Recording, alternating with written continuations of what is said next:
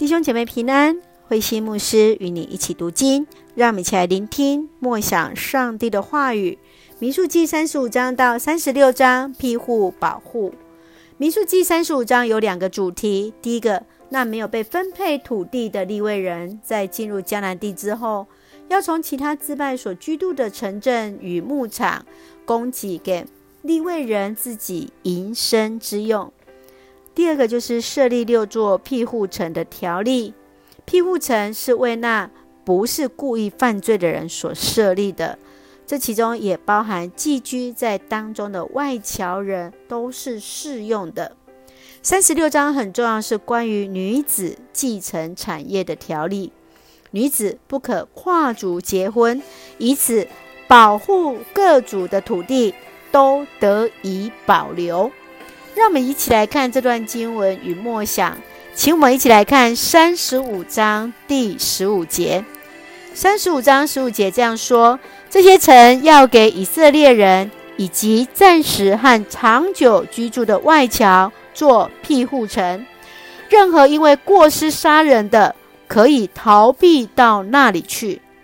上主来吩咐摩西，立位之主的四十八座的城镇当中，要选出。六座城作为庇护城，三座在约旦河东岸，三座在迦南地。庇护城是为要公正处理伤害、杀害人命的事件，给予那误杀者作为避难所之用。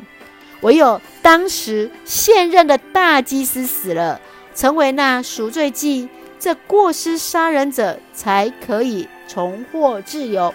否则就必须一直居住在那庇护城当中。耶稣基督今天就是成为那大祭司，为你我的罪而死，成为那赎罪祭。你是否真正相信并且接受他的救恩呢？接续，让我们来看第三十六章第八节：以色列各支族任何继承产业的女子。必须嫁给同支族的人，这样以色列人就会继承祖先祖宗所传下来的产业。因着西罗非哈的五个女儿争取土地的权益，以色列因而有财产继承的条例。若有人死了没有儿子，他的女儿就可以继承他的产业。土地为上主所赐。各支派、各支族、各宗族的人，每个人都有他相关使用权与继承权。为了使各个支派不会失去地业，他们必须要在自己的支族当中找寻另外一半，嫁给他们的堂兄弟，产业也就能够保留在他父亲的支族当中。你如何看待今天男女的继承权？是否有传子不传女的想法呢？愿主来帮助，让我们来看待这样的事情。请我们一起用三十五章三十四节作为我们的金句：你们不可玷污所住的土地，因为我是上主，我住在以色列人当中。我们不可玷污所住的土地，因为上帝今天也住在我们的当中。让我们一起用这段经文来作为我们的祷告。亲爱的天父上帝，感谢你所赐给我们一切的恩典，与我们同行。感谢主耶稣成为那大祭司，为我们而死，使我们的生命得到真正的自由。虽然不知道明天将如何，深信你必全然负责。